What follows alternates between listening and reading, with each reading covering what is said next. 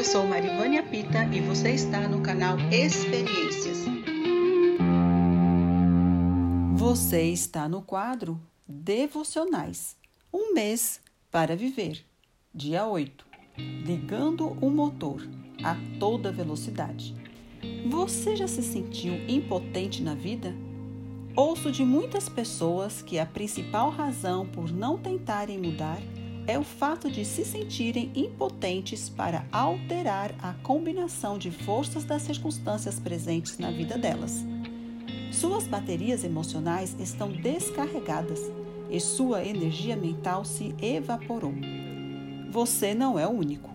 Há momentos em que todo mundo se sente impotente.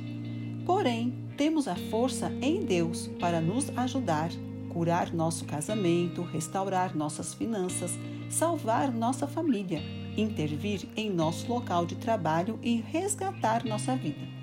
Seu poder está na disposição para nos ajudar a viver a vida para a qual Ele nos criou. Mas na maior parte do tempo vivemos apenas para nossa força. Tentamos subir as ladeiras e atacar os problemas sem a força adequada para terminar a corrida. A vida é muito semelhante ao motocross mudanças de trajetos e curvas fechadas, rotas emburacadas e sulcos profundos. Aparece um terreno plano, mas cuidado, logo surge outra curva. Todos nós deparamos algumas vezes na pista da vida. A questão não é se vamos bater, mas quando vamos bater. É simplesmente parte da vida. O bem-sucedido já fracassou muitas vezes o maior poder de que precisamos na vida é o de recomeçar.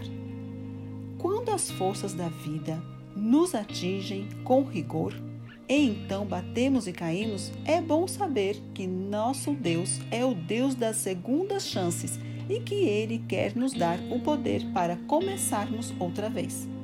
Reflita: qual foi a última vez que você se envolveu num acidente sério?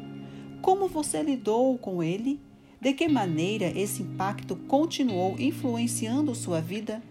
Como afetou seu relacionamento com aqueles a quem ama? E seu relacionamento com Deus?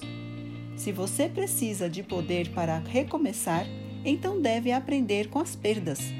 Depois que Pedro negou a Jesus três vezes, mesmo dizendo que ficaria com seu mestre até o fim, Jesus olhou diretamente para o coração de Pedro e viu o arrependimento, a culpa, a vergonha. Jesus, nesse olhar, mostrou a seu amigo que a compaixão lhe alcançaria.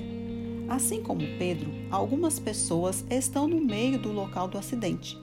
Talvez seja um acidente no casamento, com os filhos e até mesmo com os pais, um acidente nos negócios ou na área emocional.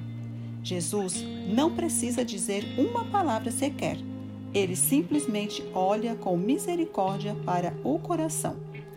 O fracasso nunca é fatal. Temos o Deus da segunda chance e ele deseja dar-nos o poder de começar de novo. Preciso admitir meus pecados para poder ser perdoado.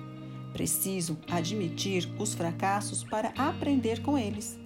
Lemos em Provérbios que quem tenta esconder seus pecados não terá sucesso na vida, mas Deus tem misericórdia de quem confessa os seus pecados e os abandona. Quando admitimos nossas trapalhadas, recebemos outra chance. Quando assumimos a responsabilidade por nossos fracassos, sem culpar outras pessoas, Deus perdoa e nos dá o poder de recomeçar.